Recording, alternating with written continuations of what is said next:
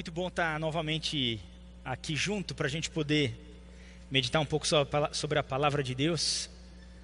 Ah, nós estamos estudando sobre a série de encontros com Jesus e a gente está indicando para essa série este livro, a do Timothy Keller.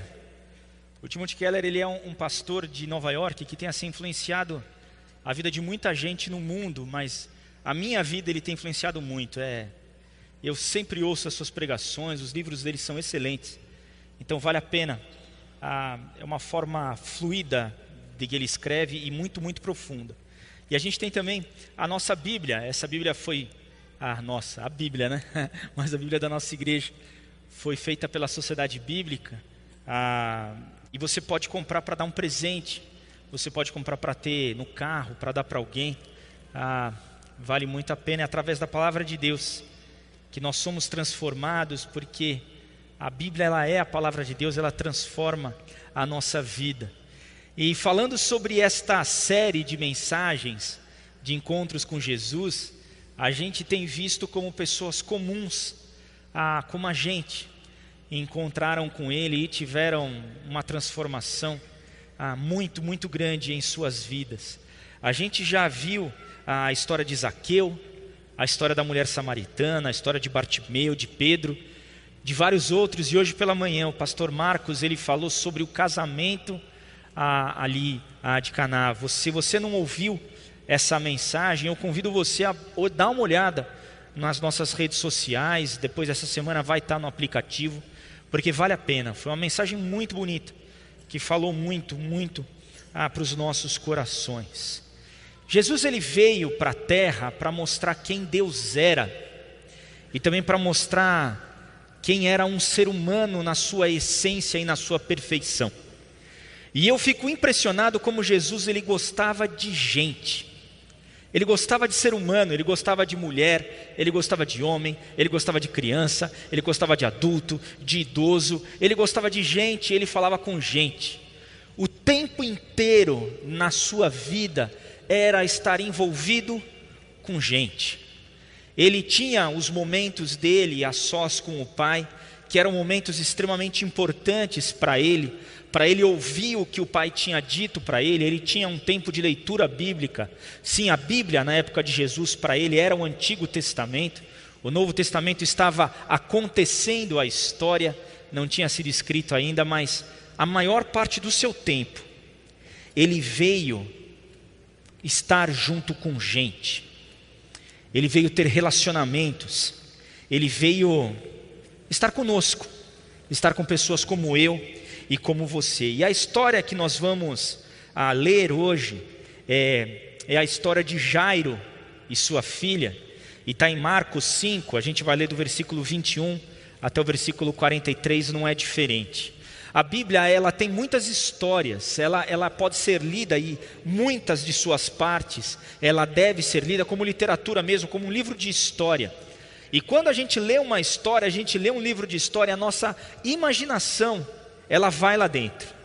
E eu quero que gostaria de convidar você a, a, a você ouvir essa história e ler essa história junto comigo e entrar dentro dela. Deixa que a tua imaginação vá junto contigo ali. Então, vamos para o livro de Marcos, capítulo 5, começando no versículo 21, lê assim: Jesus entrou novamente no barco e voltou para o outro lado do mar, onde uma grande multidão se juntou ao seu redor na praia. Então chegou um dos líderes da sinagoga local, chamado Jairo. Quando viu Jesus, prostrou-se a seus pés e suplicou repetidas vezes: minha filhinha está morrendo. Por favor, venha e ponha as mãos sobre ela, cure-a para que ela viva. No versículo 35. Enquanto Jesus ainda falava com a mulher, chegaram mensageiros da casa de Jairo e o líder da sinagoga e lhe disseram: Sua filha morreu. Para que continuar incomodando o mestre? Jesus, porém, ouviu essas palavras e disse a Jairo: Não tenha medo apenas creia. Então Jesus deteve a multidão e não deixou que ninguém o acompanhasse, exceto Pedro, Tiago e João, irmão de Tiago. Quando chegaram à casa do líder da sinagoga, Jesus viu um grande tumulto, com muito choro e lamentação. Então entrou e perguntou: Por que todo esse tumulto e choro?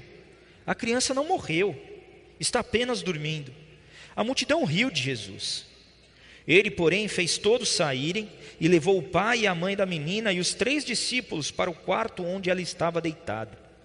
Segurando-a pela mão, disse-lhe: Talita cume, que quer dizer, menina, levante-se. A menina que tinha 12 anos levantou-se de imediato e começou a andar. Todos ficaram muito admirados. Jesus deu ordens claras para que não contassem a ninguém o que havia acontecido e depois mandou que dessem alguma coisa para ela comer. Jesus, ele tinha acabado, para a gente entender um pouquinho o contexto histórico do que estava acontecendo. Antes de Jesus entrar no barco e voltar para onde ele tinha voltado, ele tinha acabado de expulsar vários demônios da, daquele cara que ficava no cemitério dos Gesarenos. Ah, ele tinha feito isso, expulsou várias, vários demônios ali dele. O pessoal falou: vai embora daqui, ah, que essa, o que você fez foi um negócio muito ah, grande, e daí ele entra no barco, atravessa o rio novamente e chega naquele lugar. E a gente vê quando ele chega, uma grande multidão está em volta dele. Então o que, que isso mostra? Que Jesus ele era uma pessoa famosa já. Aquilo, o ministério de Jesus, ele já estava acontecendo há algum tempo e ele era famoso e as pessoas estavam ao redor dele. Por quê? Porque ele realmente estava mostrando quem Deus era. Ele estava falando, ele estava fazendo milagres, estava curando pessoas e a multidão estava ali do lado. E naquele momento, quando a multidão estava toda em volta dele, chega uma pessoa, se ajoelha aos pés dele e clama pela vida da filha. E aqui vem o primeiro ponto que a gente vai olhar aqui, é que Jesus, ele olha para o ser humano. Jesus olha para a pessoa. Jesus sabia quem ele era, ele era mestre, ele era o filho de Deus. Mas quem que era Jairo? Quem que era essa pessoa, esse homem que estava ali ajoelhado aos pés dele? Jairo, ele era um judeu. Ele não era um cristão ainda. Jairo, ele era de uma outra religião ali. A Jairo, ele era um dos líderes da sinagoga local. O que é sinagoga? Era a igreja local, tá bom? Ele era um dos líderes ali da igreja local. Jairo não era um dos amigos de Jesus. Jairo não era um dos discípulos que estavam com Cristo ali caminhando. De qual linha do judaísmo será que Jairo era? De, de qual denominação do judaísmo será que Jairo era? Será que ele era fariseu? Será que ele era saduceu? Será que ele era zelote? Será? A gente não sabe quem ele era. Será que Jairo era, era batista? Será que ele era presbiteriano? Será que ele era assembleiano? Será que Jairo era católico? A gente não sabe. A gente só sabe uma coisa: que quando Jairo se viu no problema dele, o que, que ele faz? Ele chega, se prostra aos pés de Jesus e suplica repetidas vezes: Minha filhinha está morrendo. Por favor, venha e ponha as mãos sobre ela, cure-a para que ela viva. Minha filhinha está morrendo. A filhinha de Jairo tinha 12 anos de idade. E quando a gente olha essa história, quando eu leio essa história, eu me identifico com ele. Eu tenho uma filha de 13 anos, um pouquinho mais velha que ele. E ele chega e olha para Jesus e fala: Olha, ela aquela que é a pessoa, a, a coisa mais preciosa que eu tenho, ela que eu tanto amo, a minha filhinha está morrendo. Venha, me ajude, coloque as suas mãos sobre ela, cure a minha filha. E quais que eram as convicções de Jairo? Jairo, ele era judeu, ele era líder da sinagoga, e o judaísmo era uma religião com várias regras. O judaísmo era uma religião que era baseada na Bíblia, sim, no Antigo Testamento, mas era baseada em um monte de regra, um monte de lei.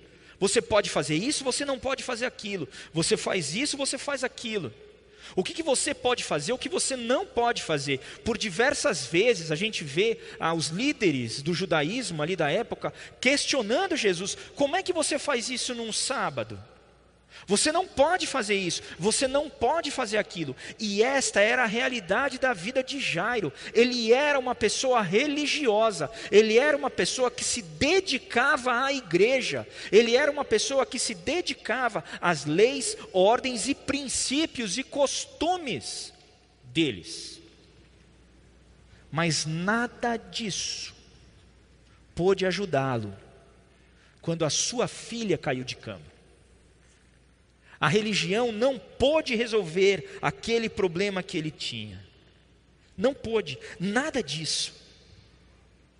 Quando Jairo se viu naquele ponto, com aquela situação, quem que ele procura? Jesus. Ele não procura a religião, porque ele sabia que aqueles, todos aqueles ensinamentos, por melhores, melhores que fossem, não era ali que estava a vida, não era ali que estava a cura. A vida, a direção, a cura estava em Jesus. E ele clama pela filha, pela filha dele. E como que Jesus recebe Jairo? Como é que Jesus olha para ele? Ele simplesmente vê ali uma pessoa, ele vê um pai, um homem, clamando pela vida da filha. Ele olha, eu te amo, Jairo. Não importa o seu passado religioso, não importa de onde você vem, não importa a igreja que você segue, eu olho para você. E como você está aqui, a sua fé está em mim, eu olho para você. Eu olho para você. E o pedido de Jairo a Jesus é: cúria. Coloque a sua mão sobre ela, cúria. E por que, que ele pede isso? Porque a partir do momento que o coração para, gente, acabou. Não é isso que os médicos fazem, mas não é isso que a gente faz. Alguém está passando mal, o que a gente faz? Leva para o hospital, corre, corre. O coração parou, coloca o desfibrilador ali, dá um jeito, resolve, dá um remédio, faz uma cirurgia. Por quê? Se o coração parou, acabou. E Jesus chega para Jair e diz: Tá bom, Jair, eu vou com você. Vamos, eu vou junto contigo. E aí a gente aprende uma coisa clara aqui: que Jesus ouve os nossos pedidos. Jesus olhou para Jairo como uma pessoa, como um ser humano. Ele ouve o seu clamor e diz: Tá bom, Jairo, eu vou com você, eu vou contigo. Mas enquanto eles estão indo, o maior imprevisto de todos acontece. Alguns chegam para ele, vindo da sua casa, e diz: Jairo, a sua filha morreu. Para que continuar incomodando o mestre? E daí a gente vê o segundo ponto aqui, que Jesus diz: olhe para mim, não para o seu problema.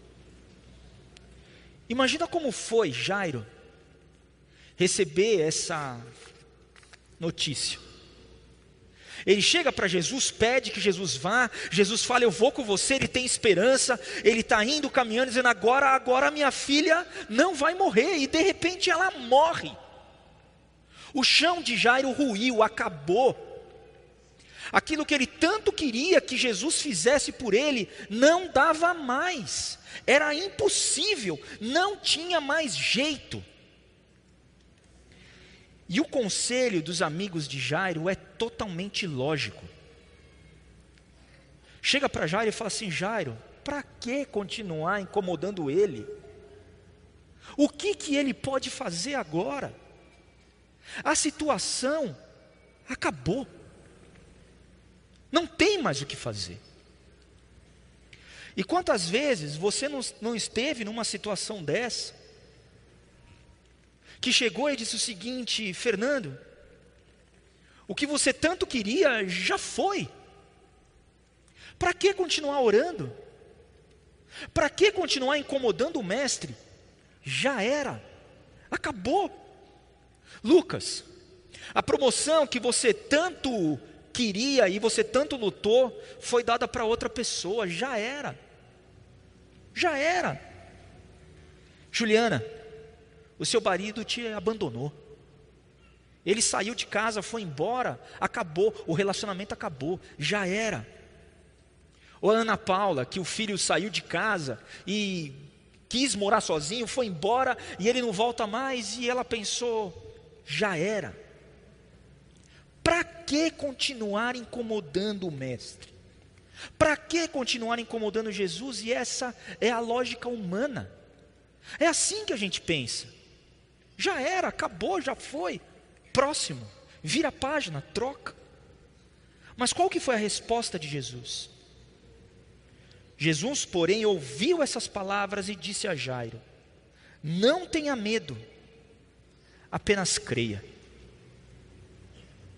Jesus chega para Jairo e fala assim: Jairo, olha para mim, olha para mim. Imagina o medo que aquele pai estava, a tristeza daquele pai, quando recebe a notícia mas Jesus, Jesus chega para ele e fala assim: Jairo, não ouça-os. Não olha para o teu problema, olha para mim.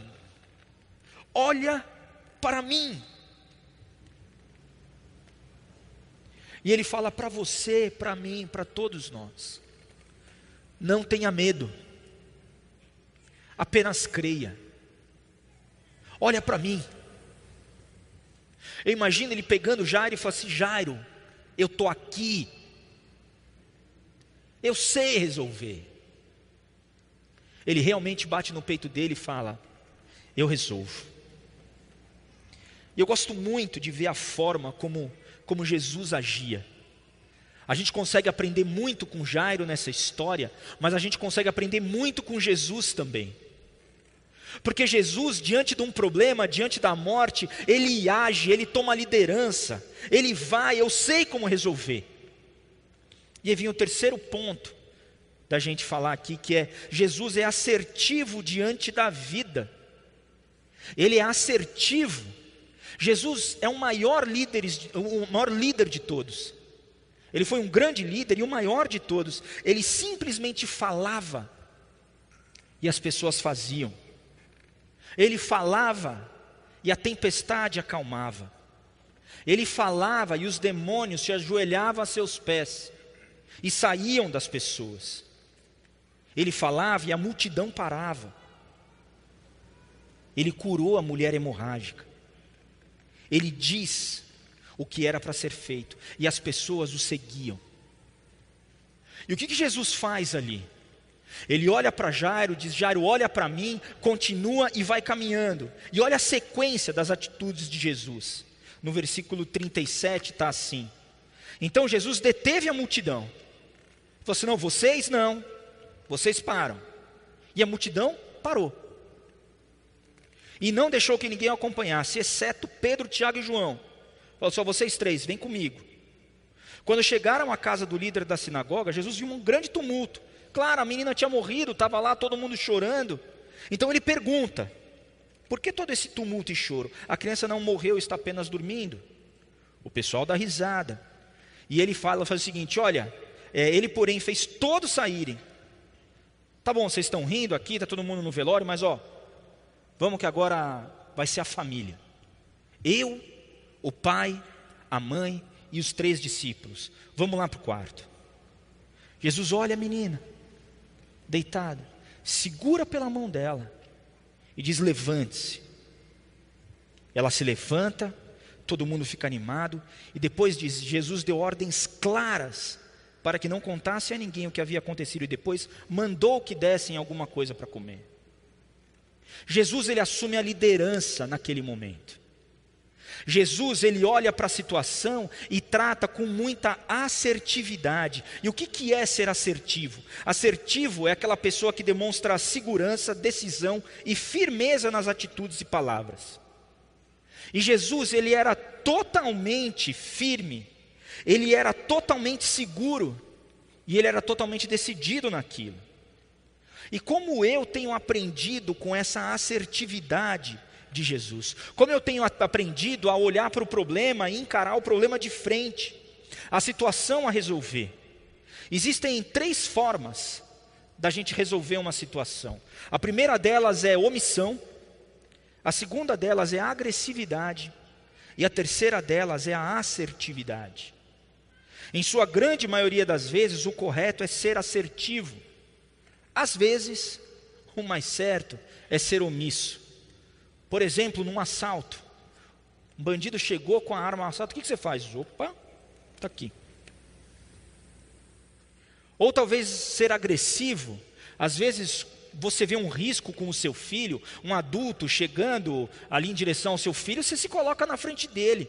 É a forma correta de resolver aquela situação. Mas em sua grande maioria das vezes, é com a assertividade que a gente consegue resolver os nossos problemas. E a assertividade de Jesus nos mostra como resolver isso. Aquilo que é tua responsabilidade, aquilo que é você que precisa fazer, aquilo, que é teu para resolver, olha de frente. Encara a pessoa, tenha uma conversa de adulto, seja assertivo e, e, e resolva o seu problema. Não se omite diante da situação. E muitas vezes o que acontece? A pessoa se omite, se omite, se omite, o copo vai enchendo e daí ela é agressiva. E daí é muito ruim. Mas o que acontece? Para ser assertivo, a gente precisa enfrentar o problema. E pode ser que dê medo, porque eu preciso enfrentar a outra pessoa. Jesus falou para a multidão ficar quieta. Não, não, vocês não vão comigo. Ele não estava preocupado com o que a multidão estava dizendo para ele, do que a multidão estava preocupada. Não, ele tinha o objetivo claro na sua mente. Ele sabia para onde ele estava caminhando. Ele sabia o que ele tinha que fazer. E ele foi. Jesus conhecia o futuro. Ele sabia o que ia acontecer. E ele vai, um passo de cada vez, seguindo, seguindo, até conseguir e chegar lá no objetivo dele. Jesus, ele olha para o objetivo, ele sabe para onde que ele vai, ele fala o que precisa ser feito, e Jesus vai e faz. E o quarto e último ponto que a gente vai ver é que Jesus tem poder para mudar qualquer situação. Jesus era Deus. Jesus era Jesus e Jesus era Deus. Ele falou e o milagre aconteceu. Jairo precisou acreditar que Jesus podia. A gente diz aqui: não há nada que a presença de Jesus não possa curar. Jesus faz, mas eu preciso deixar. O princípio 2 do Celebrando a Recuperação, ele diz assim: Acredito de todo o coração que Deus existe, que Ele se importa comigo e que tem o poder de me ajudar em minha recuperação.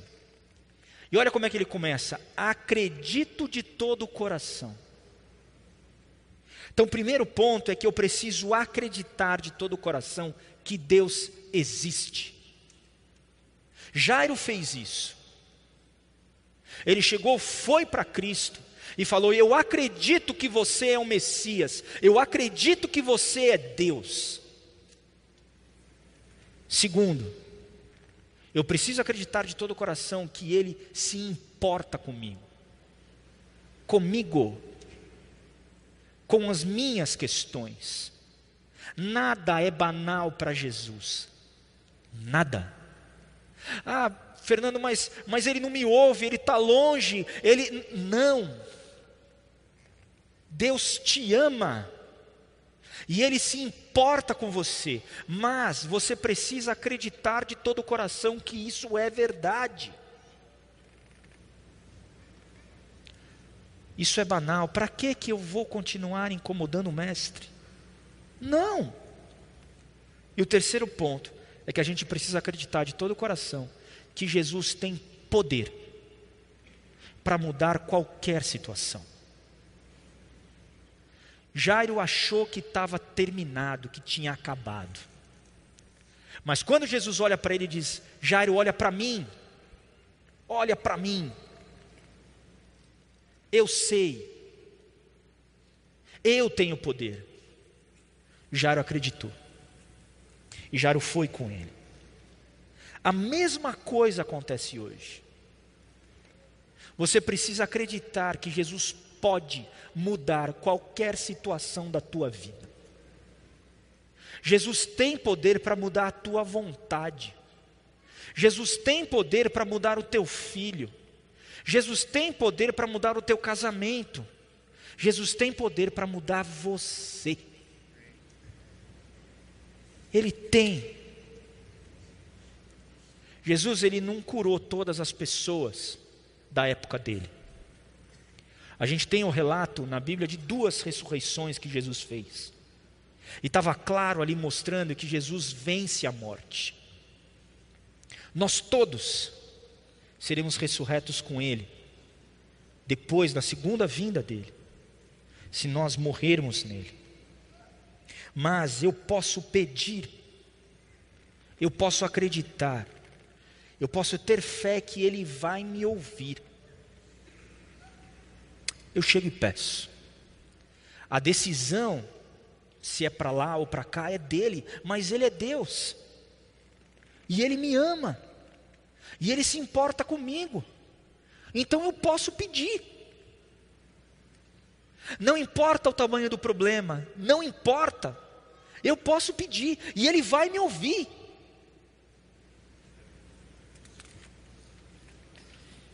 E quatro pontos para a gente levar para a nossa vida. O primeiro deles é que Jesus ouve os nossos pedidos.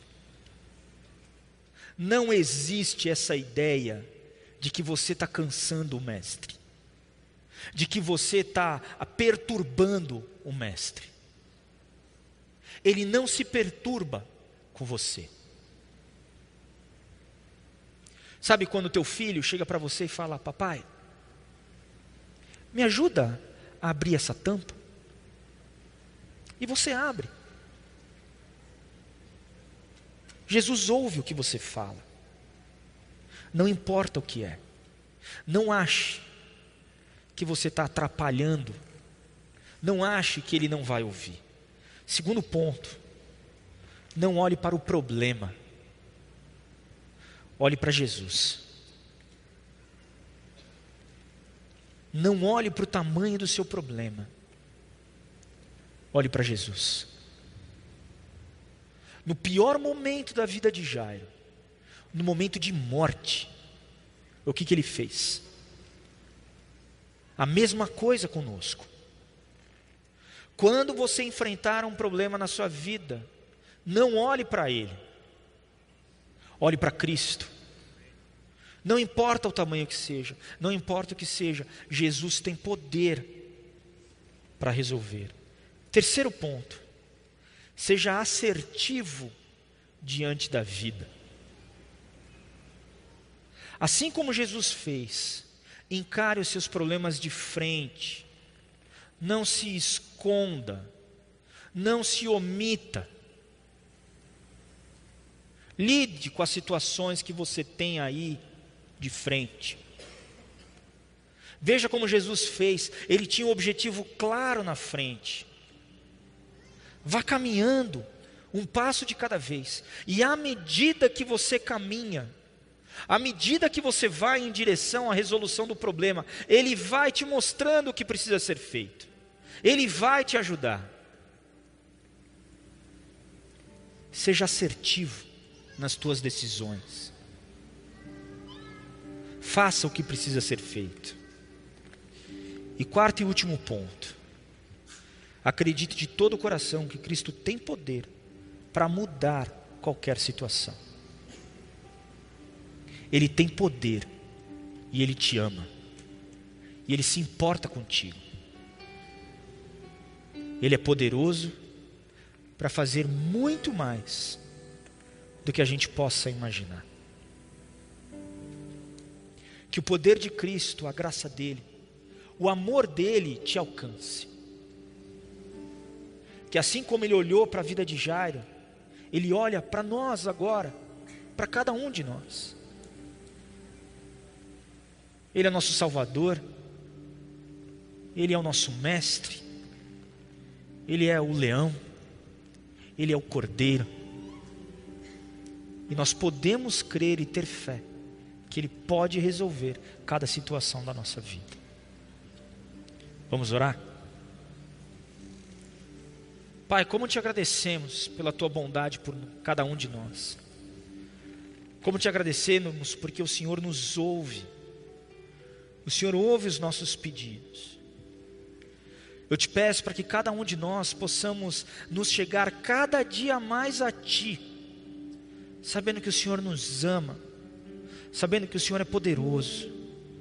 Nos ajuda, Pai, a não olharmos para os problemas que temos, mas sim olharmos para Ti. E nos ajuda a enfrentar os problemas de forma assertiva, de forma correta, de forma adulta, de forma clara. E que a forma como Jesus enfrentou as questões da vida possa nos inspirar e nos dar direção e poder para resolver o que a gente precisa. Pai, pega a nossa vida, nós te entregamos os nossos problemas em tuas mãos e, nos, e pedimos para que o Senhor resolva e nos ajude a resolver aquilo que é nossa parte. Em nome de Cristo que nós oramos. Amém. Amém.